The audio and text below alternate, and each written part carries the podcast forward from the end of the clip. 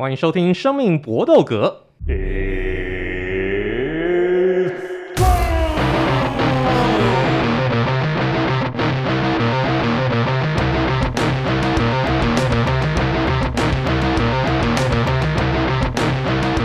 我们的 Podcast 专注在 UFC 以及 N.A 上面，别的东西因为不够暴力、不够血腥，打起来不过瘾，所以我们就不讲了，交给其他人那些娘娘腔去讲。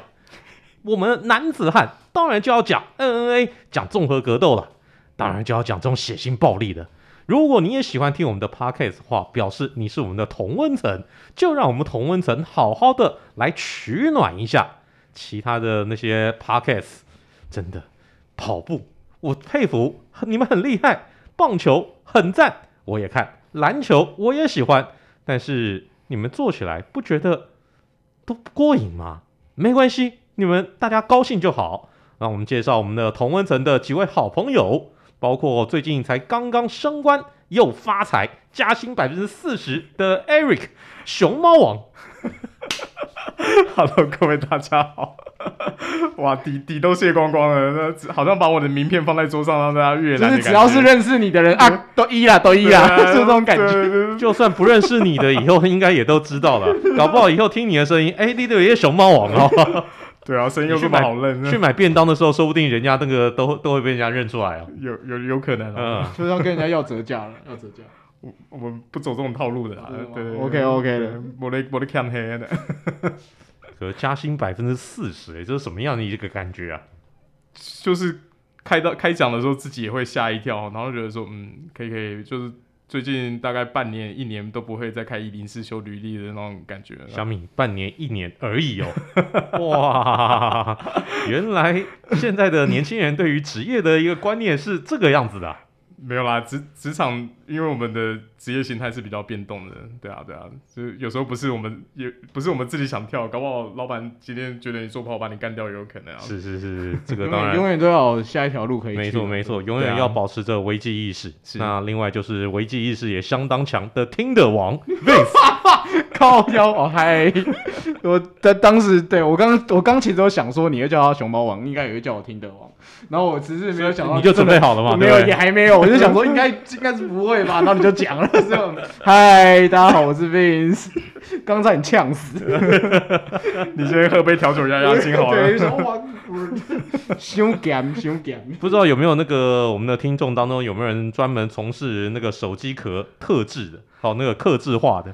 那那个 Vince 现在需要一个那个专门的，他专属于他的这个。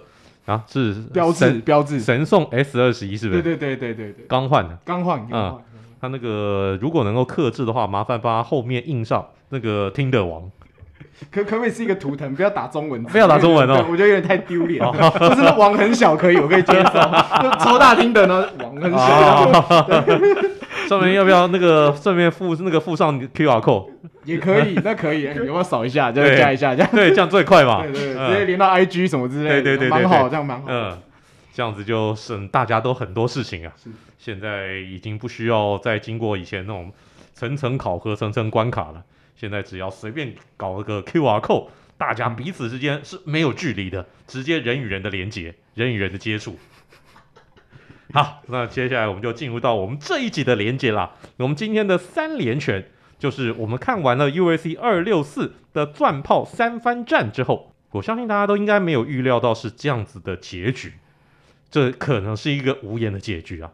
看到钻石是这样子赢的，然后嘴炮 McGregor 是这样子输的，我相信嘴炮迷一定是相当的不甘愿，就不会干呢，一定就想。到底为什么会这么衰呢？那从这场比赛，我们到底从中间学到什么样的教训呢？我们先请 Vince 来发表意见好了。呃，我觉得就是第一件事情就是技术全面啦，就是确实 McGregor，其实我算是嘴炮迷，所以虽然说我在上一场的预言的时候，我认为钻石会赢，因为我觉得这几年的钻石真的是不可同日而语，他真的是进步非常多，他也变成钢铁下巴，他的防摔这他这几年来只输给小鹰而已。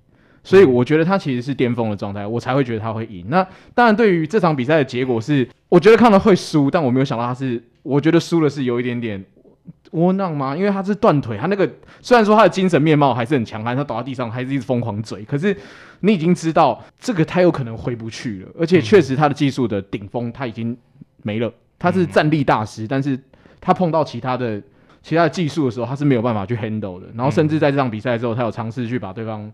就是锁对方的脖子，对断头台，但是他没有锁好，然后反而被人家就在地面，然后就被钻石锤爆、走爆，所以就算打下去，他腿没断，我都觉得他会输。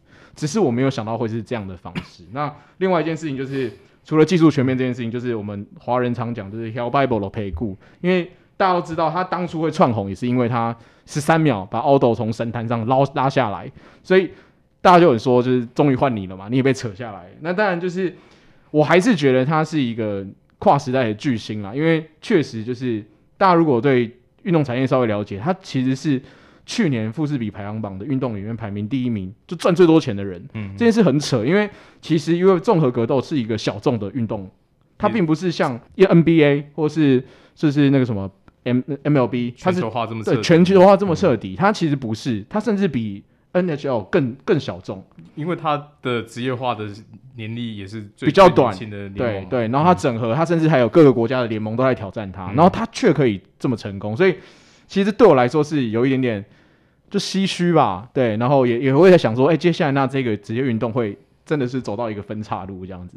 McGregor 能够当上这个最这个身价最高的运动员，其实是他业外收入。业外收入、副业投资，对，没错，嗯、他卖掉他那个这爱尔兰威士忌的酒厂，Proper Twelve，没错，没错，因此还缺一大笔。如果真的以球场上面或者说运动场上面他所赚到的钱的话，他是远远不如落后给他的 C 罗跟梅西这两位了。嗯，但不可否认的，McGregor 至今仍然是票房的保证。UAC 到目前为止卖的最好的 PPV Pay Per View。前六名全都是 McGregor 挂头牌的比赛，这点毋庸置疑，他仍然是金鸡母金蟾蜍。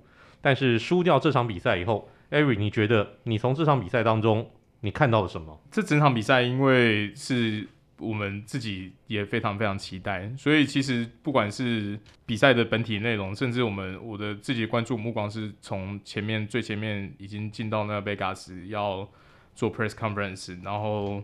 还有过磅的特别节目，我每个都没有错过，就是从头看到尾。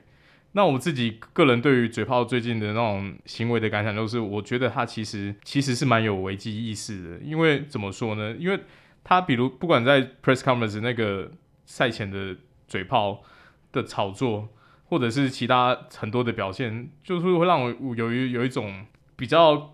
刻意的感觉，他已经不是像以前真的是发自内心的有那种傲气去展现出来的那种轻视感。因为我觉得他以前那种操作，除了说就是要炒作大家，展现他自己在赛场上面的 personal 是其中一个原因。再就是他要去激怒对手，让对手就是以同样的压起来，然后在赛场上做出错误的判断，他才有机可乘嘛，是一个心理战的做法。可是这一次，他不管是在记者会上面讲的说，哦，呃，钻石是 Pol 那个 Jolie's wife，或者是笑他把他的那个辣椒酱丢来丢去，钻石都是也是看多了嘛，也是知道就不理他了。对，就是有一笑置之。那甚至会让我自己觉得嘴炮有一种，就是是很很刻意的想要让自己进入去重温以前当年那种。全盛时期的感觉，他是在在在病史那种心理学上面的说法，就是要要试图去制约自己，因为正常来说，你是因为自己是巅峰，才导致说你有那个，就是你的能力跟自信心应该是在同个 level。对对对，以前是对，可是他现在是反过来的，是用行为去要去去影响自己的心理，就是自证预言了。对对对对，就是他他实际上，我觉得他某种程度应该也知道说，不管是。训练的强度，或者是这几年的出赛频率，或者是跟跟小英一战以后，暴露出他其他技巧的缺点，都都会让我有一种他有一种强弩之末的感觉。那所以你实际上在比赛开始的时候，他整个已经 fall out 了，整个全部都是零零到一百转速就已经开到底。你看他全部出招的时候。你就会发现说，啊，他真的就是就是就是那些歌词啊，就油门一直吹，对对对，就是输出超多，对对对。可是你你就会觉得说，其实有效的击打也没有这么显著。他下段踢钻石在对 Justin Gage 打打过以后，防范下段踢也很有很有优势。那甚至比如说，因为他这一次的战架是比较偏，也不是他之前都完全空手道这样，是比较像像之前打那个比较像打 Eddie Alvarez 那个，就是比较混合型的那一个，就是重心没有往前前压，可是也不是跆拳道呃那个空手道那种脚开那么开的。所以像他这一次他这出拳，他就不是像上次会以做呃后手拳，然后再多一个刺拳的摆拳。那他这一次就是都是以后手拳为主，你就看到钻石在跟他换拳的时候，也抓到他的套路啊。他可以先把他的左拳闪掉，然后再去补他，因为钻石自己也是左下的选手嘛。这打打一打完，他自己没有在力气没有优势以后才进克链群那进克链群以后在地板也没有抢到有效的把位，就去。切入断头台，那这个节奏就是跟 跟跟钻石打小鹰是一模一样的啊！他他只能抢抢先机，那结果你你你其实钻石自己在赛后接受访问也说，他其实他知道他要这样搞，所以他那时候就就是刻意做那个把位。可是你看他那个一开始就很聪明，他把自己身体变垂直的，让他那个手是没右手在在做的时候是没办法完全切入到断头台的把位。可是他因为一直在那边出力，他到最后手酸的时候，他也没办法去。在地板上面去做一些脚力的抵抗，然后到最后就是被捶拳啊，被被肘击啊，吃到受不了了，然后最后是做犯规动作，用手去勾他的手套，才有那个上段踢，然后在最最后切到这个骨折的结局。我的看法其实跟 Vince 差不多，我觉得他就算打到第二回合，他的脚没受伤，他也很难赢了，真的真的很没办法。针对像赛后他很多的讲的话，我我自己是比较持保留的态度啦。我觉得他可以知道，他其实知道自己的脚状况不好，可是不应该是说他不是自己就说什么他对他赛前就应力性骨折，他说他应力性骨折，可是我觉得 UFC 不会不至于说会让人家有应力性骨折还上去硬比赛，这个风险真的太太高了，比较像是他自己在一个我觉得是累积伤害，对一个开脱的说辞啦，他知道他的状况没那么好，可是他应该也没有预期到会断，这这个是我比较觉得比较合理的解释，因为。你如果说有应力性骨折，那说实在，你等于是在暗示 UFC 在操纵赌盘嘛？你的那个完全是一个很明显的弱势方，可是你的赔率在开的时候还是开的接近平盘在开啊？那你妈妈坑杀 坑杀赌民是不是？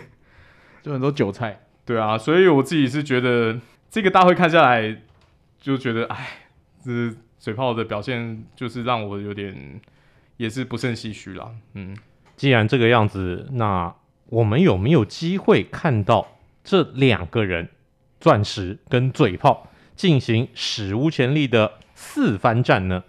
这个就是我们今天的第二拳了。在 U.S.C 历史上面，总共有相当多的次的这种三部曲 （trilogy），但是还从来没有一个对战组合能够打到四番战。那有没有机会呢？会不会这两位就是？要创造 UAC 历史上面的一个对战组合，来，Ari，你你先发表意见好了。好，我自己的看法是有可能啦，可是前提的就是要很理性。我现在很理性讲，就是要看嘴炮他自己回来以后恢复的程度。我自己觉得他回来以后会有点像是打一种类似附件赛的感觉，会先喂个年轻的。也不要说杂鱼啦，可能是非排名选手，可是也不会太差的给他，或者是喂那种生涯级在下坡的老将，先让他试打一下。你如果连打那个老将都已经打不出压压牢线的比赛那种，就像他之前打牛仔那样子，那其实试盘战也不要想了，因为那个就真的是就只是为为炒作而炒作，甚至我觉得钻石自己也会评估，就是 就就算是 Money Fight 又又怎么样，他有必要上去就是虐一个已经完全都不在同一个等级的对手嘛？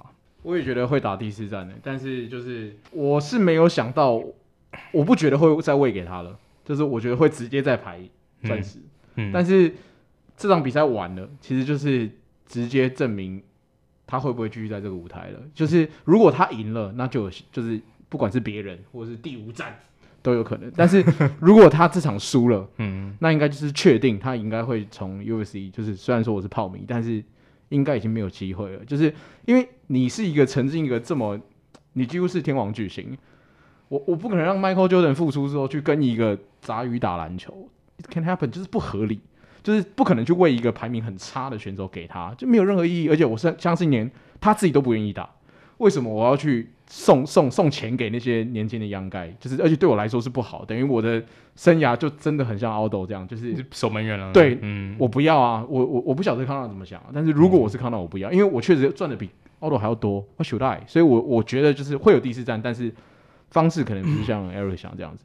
嗯哼，我自己倒是觉得这个应该不会发生，因为 Poirier 他下一站应该就是要直接去打冠军战应该就是直接要打 Oliveira 了。嗯、那如果他打败 Oliveira，那他就是毫无疑问真这个真材实料的轻量级的冠军。嗯，那届时如果 Conor 回来，那个时候如果 Poirier 是轻量级的冠军呢？我干嘛要跟你打？我根本不需要。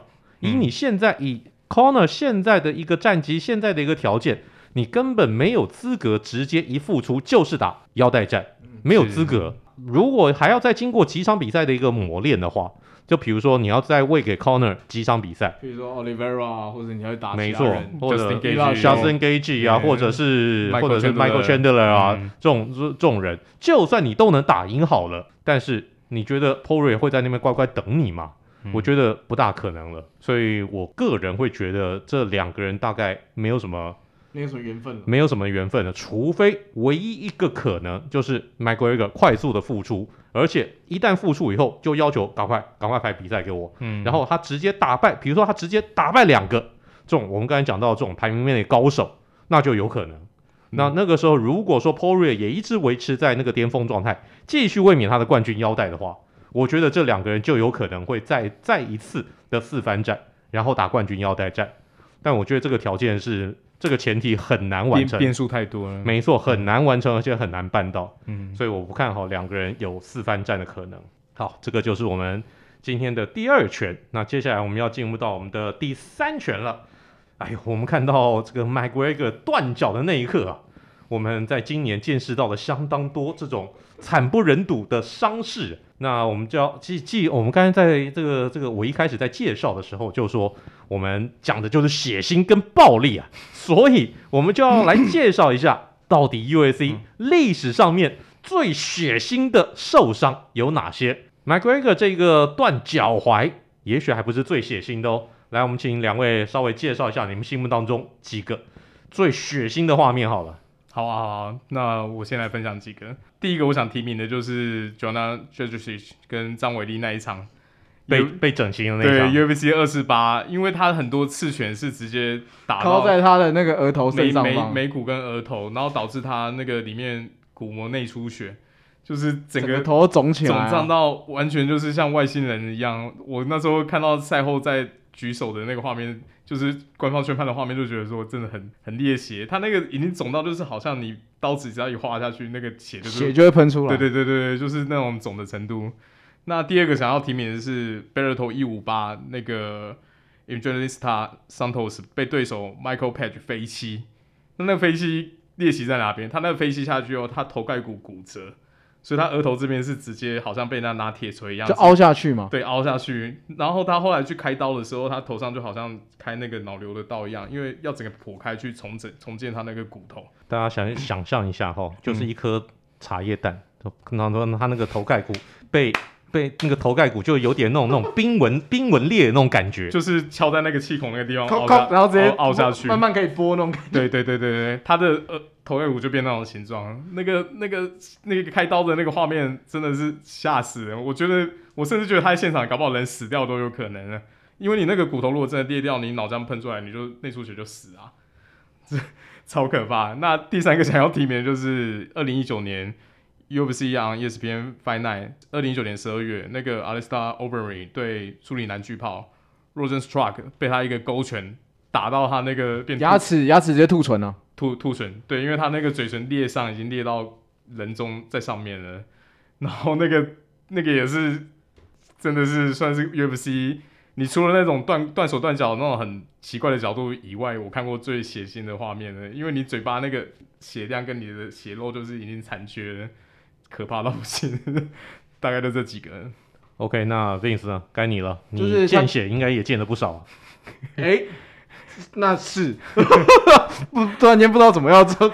就是刚刚除了 Eric 讲那几场我都认同之外，我我我想要提就是血的，我要特别提名就是。夜魔，夜魔以前是最会帮人家放血的，对，帮人家放血，就是放血大师。嗯，所以就是他，因为他，我觉得他的手手跟他的技术，就是会让对方一直放血。然后你看那个比赛会，我不知道，我看了会兴奋。所以其实我每一次，我是说真的，就是每一次夜魔跟他打比赛，就巅峰夜魔、嗯、打完比赛，我都会觉得他第一回合他比本来就比较慢热型的选手，嗯、等他第二回合开始的时候，你就会觉得对方完蛋，会选择连发。对，然后可能对方就算没有真的被 KO，就是一定是 TKO，因为他的眼角或是整个脸基本上都烂光光，所以看的是真的很爽啊。对，然后另外就是我想要提一个，对我来说断脚最有印象就是蜘蛛，当然就是当初把脚踢断那个男人，今年也断了。就是对 Weidman 他就是这风水轮流转。可是他那时候我超记得，蜘蛛脚断掉的时候，他是真的是大叫那种啊，然后就砰，嗯，然后那个画面其实是很震撼的，因为那个就是大家如果我们的有一些听众可能有在看海贼王，那真的就是橡皮脚，你知道吗？就是鲁夫啦，就是口头口头猫，然后把脚伸出去，然后就哎干他再再再丢不回来了，因因为他那个延伸的幅度是已经。快到那个对面，快变 L 型啊！对对对对对啊！然后你看到那个东西，你是真的会，我快快快快快吐出来！对，我们我们都知道自己的胫骨其实是硬的，嗯、我们可能从小大家运动，脚有扭到，或者是膝盖有不舒服过，嗯、可是你很殊难想象胫骨断掉这件事情。嗯、所以哇，那真的是对我来说是一个很恐怖、很恐怖的伤害。然后哦，包含就是我刚刚讲，就是其实夜魔也是啊，就是对我来说，我觉得累积伤害。他就是我心目中累积伤害可能已经到于顶峰的状态的男人，因为他这几年自从他输给 Kagan Kagan 那场比赛之后，嗯、他很明显他已经回不去了。嗯、那我觉得可能就是他生涯之前那些表现，他真的是累积太多太多的伤害，所以其实我有点担心那个谁，那个 Messi Messi 也有可能会这样，嗯、因为这个东西是你只要一一次下去，你你可能再也回不来，而且你的身体是，他他一旦。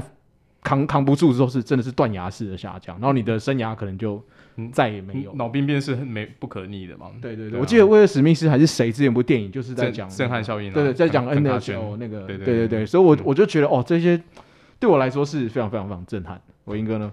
好，两位介绍的都不错。那我们我我稍微讲一个稍微比较冷门一点的，刚才讲到这个 Overing 被 Rozenstruik 给打成兔唇，嗯，然后讲一个。把人家耳朵打掉的，哦，是是女生那一场，女生那一场，那个 Jessica Eye 把 Leslie Smith 的耳朵基本上就是一拳削掉一半，那那个耳朵基本上就是剩一点点骨，就剩一点点皮肉，就是挂在耳挂在头上，嗯，感觉那稍微你撕再再再稍微碰拉一下碰一下，那个耳朵就整片掉下来那种感觉，嗯，这个也相当血腥，那个就真的是血流如注啊。那另外还有 Jamie Varner 这位选手，不知道大家有没有听过？没听过没有关系。那 Conor McGregor 这一次断脚踝，他也是在对 James Krause 的一场比赛，也是断脚踝。然后断完脚踝以后，那个后来当然比赛就断完脚踝没有办法继续嘛。嗯。他衰的是，他有一个极衰的一点，就医生在检查的时候不小心又踩他一脚。还踩他断脚，就变开放性骨折吗？呃，没有，那个他就是当场痛的，再再再再再再这个鬼叫一声，嗯，非常惨。然后还好那个没没有事情。那场面医生也太不专业了，那个医生真的有够白目的，莫名其妙，太扯了，真的。然后另外还有一个就是美国的一位柔术大师叫 Frank Mir，嗯，他曾经两度把人家的手真的就比赛当中扭断过，嗯哼哼，直接那个对手也不太好，非常狠。哦，那那个我印象 Kimura 嘛，呃，疑似是 Kimura，嗯嗯，这个扭断 Antonio Nogueira 的手，从手肘那边断。没错，那另外还有一次，他是用 armbar 这一招，也是扭断了一个叫 Tim Silva 这位选手的手。那那场比赛，其实 Tim Silva 他认为当时的裁判是 Herb Dean，Herb Dean 制止的太早，但是 Herb Dean 那时候看得很清楚，他已经看亲眼看，他已经。明显的看到 Silva 那个手已经被折断，脱脱位，对，已经脱位了。虽然 Silva 非常硬啊，他说我没有，我还可以继续打，但那个完全是肾上腺素。等到退了以后就开始痛了。没错，对啊。那后来他真的就是马上动手术，嗯，然后这动完手术以后，他还可以继续比赛哦。嗯，我觉得 Herb Dean 其实是拯救了 Tim Silva 他的生涯，不要让他有不可逆伤害。没错，让他在那一次的手术之后。还继续在格斗界再打了二十五场比赛，嗯，这真的非常长啊，嗯哼，但现在 Tim Silva 过得也不大好，现在在网络上面可以看到他的一些这个影片，就他那个被折断的，就是后来打钢钉，嗯，那钢钉现在腐烂的很严重，都已经凸出来了，变形了对，已经变形了，然后 现在，然后而且现在在网络上面在募款，他他他他没有钱，哦，再去开刀把募款再去拿出来，没错，没有钱，没有钱，选手悲歌呢，对，真的很可怜，很可怜啊，所以。Tim Silva，如果大家有兴趣的话，不妨去帮他捐一下款。另外还有一个，嗯，就是赢的，但是受重伤，就是 Jon Jones。哦，你说那个大拇指断掉那一次？没错，没错，打败切桑的那一次，UFC 一五九，没错。嗯，但是呢，这个打赢打赢的他，赫赫然在赛后访问的时候被发现啊，你的大拇指已经断了。他那个赛后访问是拿板凳坐在场上，没错，对。所以，大家如果有兴趣的话，可以去看看那场这个 Jon Jones 的后来的脚变形成什么样子，他的左脚大拇指变形成什么样子，那真的是蛮可怕的。所以，USC NNA 真的是个 hurt business，不见血不能显示出这些格斗选手的争斗性，真男人。这个就是我们今天的三连拳。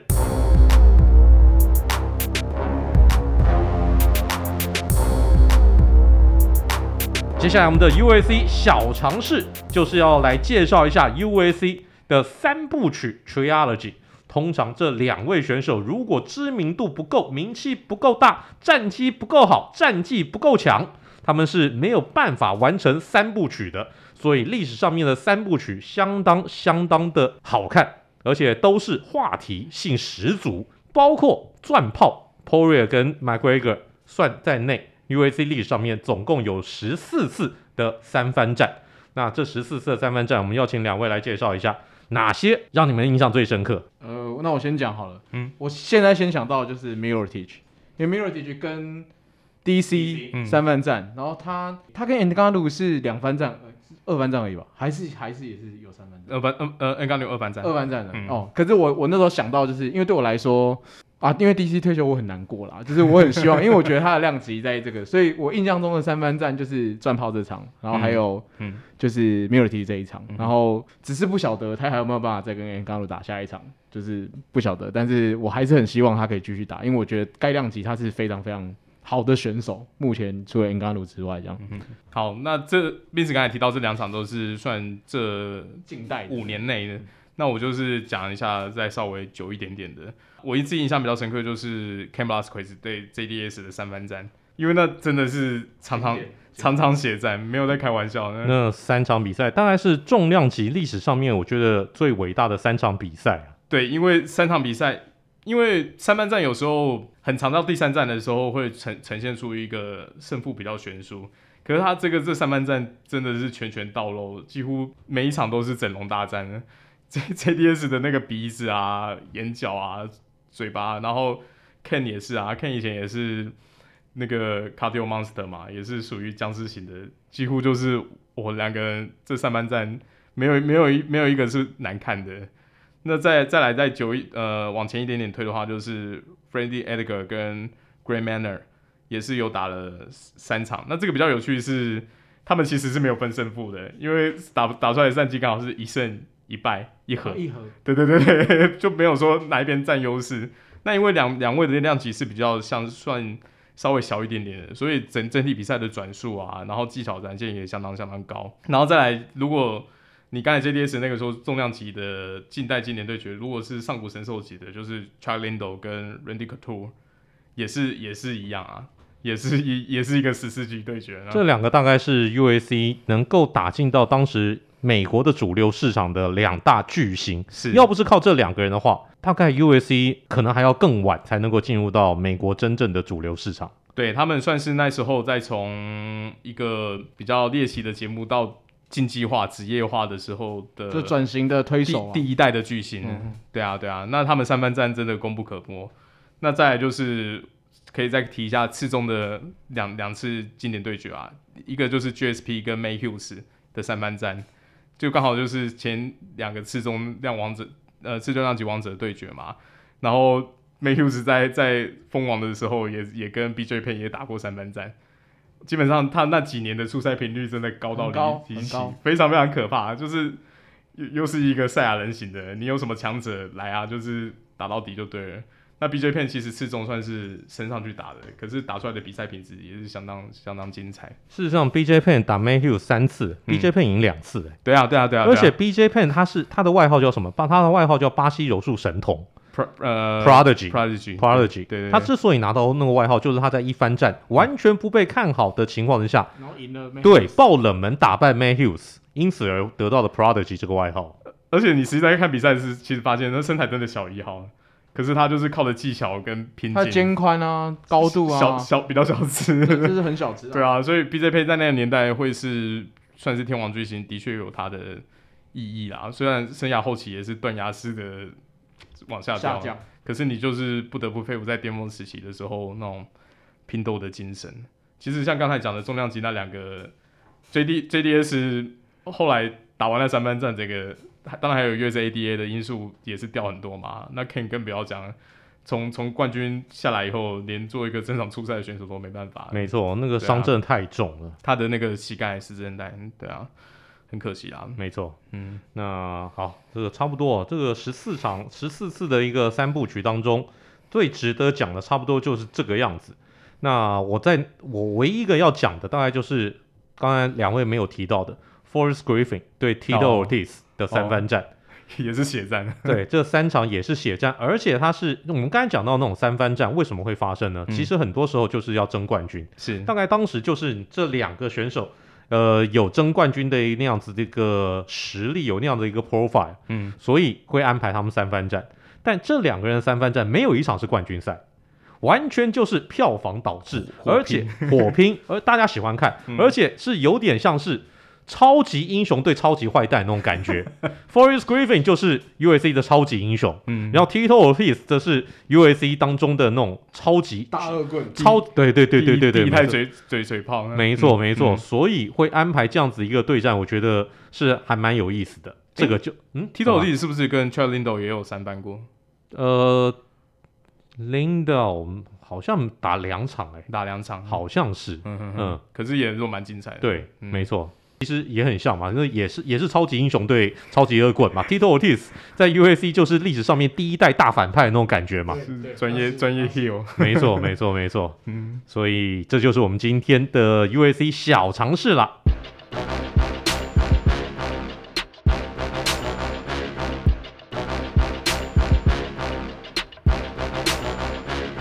接下来我们要介绍。此曲只应天上有。我们今天要介绍的是在 USC 二六四也有出赛的前战代冠军 Carlos County，他选用的出场曲。这首歌是摇滚乐、金属乐史上的一个超级大名曲，就是 Rage Against the Machine 讨伐体制这个乐团的 Know Your Enemy。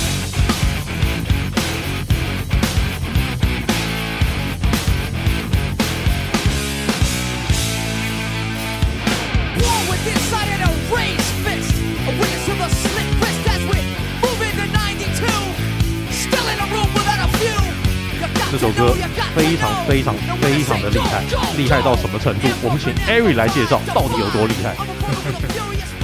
我歌歌曲可以给伟霆哥讲，我可以介绍一下这个团。其实这个团子也是还蛮有趣的。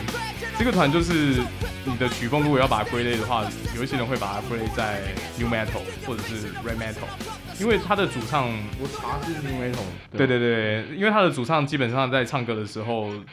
蛮多的唱腔是比较偏向饶饶饶舌乐的唱法，而且他的声音的声线跟 b i s t Boy 有有一些主唱其实念法很像，蛮蛮比较高亢型的。然后然后他我我比较想要提到他的他的这个团的特色就是歌歌曲的政治批判性很强烈，他们团的第一张。专辑的封面是什么？是当初在越战的时候日本的那个和尚的照片。没错，那张获得过普利兹奖，对对，那个最佳最佳照片的的那张那，所以你就可以，你就可以理解说，他们整整个专辑的内容很长，就是在针对说国内的政治政治演变，或者是种族，或者是其他各种社会问题在做批判。那那他的歌词就是就是这种 style，那再来就是他们的吉他音效非常多变，他们吉他手就是那个也是一个光头 Tom Morello，对，他有一很一些很独门的技巧啊，他他他甚至可以用吉他做出像那种 DJ 在 scratch 的音效，然后啊他比如说像这首歌你在一开始听前奏的时候，他的那些短音节就很像 hip hop 的那种效果器的音效的鼓点，所以他的吉他的变化是。很多很多变化的，然后这整整个团的，我觉得他的 mix mix mix 的，就是在做 master 的时候，他的三频是很分立，所以你基本上在听他们歌的时候，你主唱的声音、鼓点、bass 跟吉他都可以听得非常清楚。所以你就可以感受到他们编曲的变化性跟那些多样化的那种展现。那比较好玩就是两千年以后，主唱 Dave Di La Rocca 就是跟跟其他团员配音，有有一些说法就是说他其实那张专辑他做完以后没没有想要马上发，可是团员还是 release 了。所以他那在那张专辑出出来以后就离团了。你说 Renegade 那一张吗？对，Renegade 那一张。所以他们那时候算是终止活动。那比较有趣的是，他们那时候终止活动以后，剩余的三个团员就找了 Soundgarden 的主唱 Chris Cornell 组成 Audioslave。Audioslave 也是一个非常非常棒的团，一代 Super Group。那个如果说 NBA 有抱团的话，这个就是个抱团啊。对，因为 Chris Cornell 的 Soundgarden 也是在 Post Grunge，就是 Nirvana 之后，也是一个很大大大团。他也是一个很有特色，而且唱功，他自己也弹吉他，也是一个多才多艺的主唱。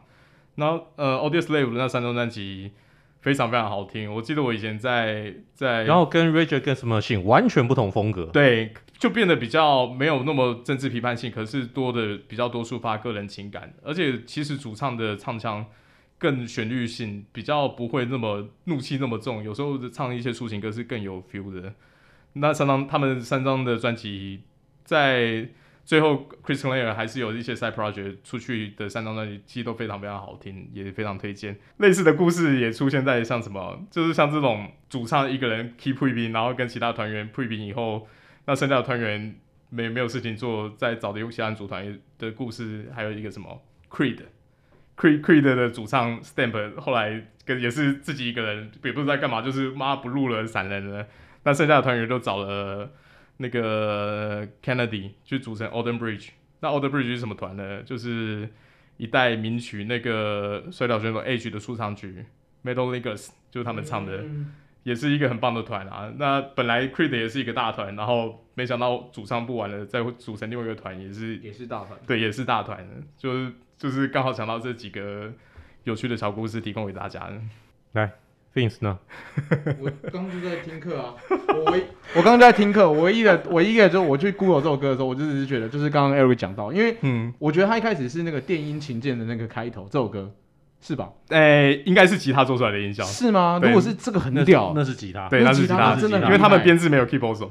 哦，是哦，然后我就觉得，哇，他的他的这个 mental，就是他的 rap 超凶，嗯，就是我听了会觉得，我靠，好好重哦，就是他。好像从头到尾都在屌人家，那种感觉，跟幺幺那个那个鼠牙那种那种，对对对对，出来出来踹共踹共，怒气满打。对，然后我就想说，而且他是很高输出的，对，就哒哒哒哒，然后我想说，哦，这个 速度快，pitch 也很高，对对，所以其实那是很考验主唱，所以我那时候听完就觉得，哇，看这首歌，听完会，我觉得就是。很有斗志吧，蛮蛮符合。你你看他现场演唱，那满场飞，而且他用的麦克风不是无线的，他会一直在勾那个线，在那然后跑来跑去，跑来跑去，你就觉得说这到底是怎么回事？真的蛮酷的。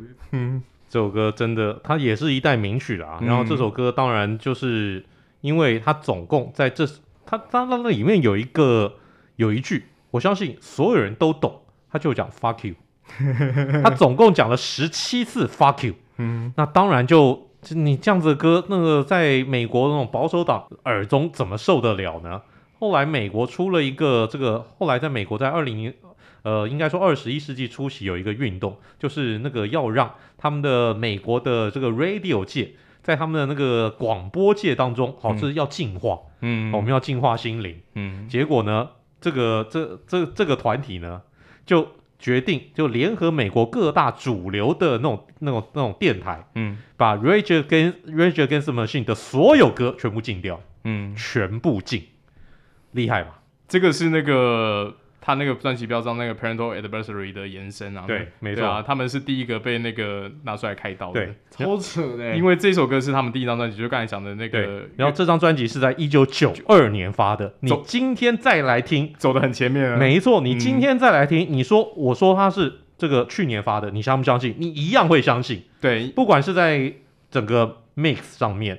然后歌曲的概念上面，团员的技巧上面，嗯，全部都全部都是走的非常前面。今天再来听，都你都会觉得很多小辈比不上他们哦。他的他的那个 master 真的做的很棒，没错。后来呃原始的版本颗粒还比较粗，他后来在 remaster 版本，对，听起来真的是一点都不弱，没错。嗯、然后这首歌还有一个趣闻，嗯、就是在二零一九年的时候。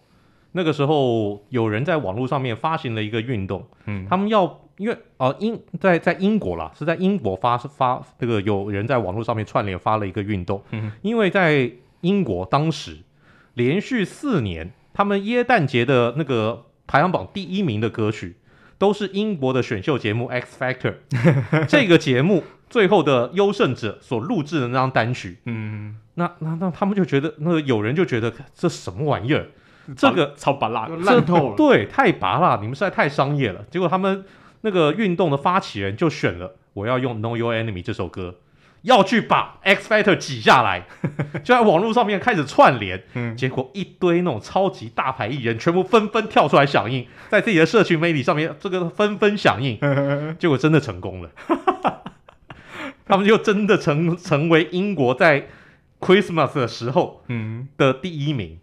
为此，那个 BBC 还把他们邀请过去来现场唱一下吧，因为照样在那在 BBC 上面照样 fuck you。因为英英国人很好玩哦，英国人喜欢在圣诞节歌听的其实很 routine，他们很多大牌歌星在圣诞节会录圣诞专辑，比如像 Mariah Carey 那个 All I Want Is This 那个 Christmas 那一首歌，每一年我我已经不知道他听过 mix 几版，重唱过几版，对，对就是每一年都会出现。对对对对，就想说现在是怎样，同一首歌到底有几个版本啊？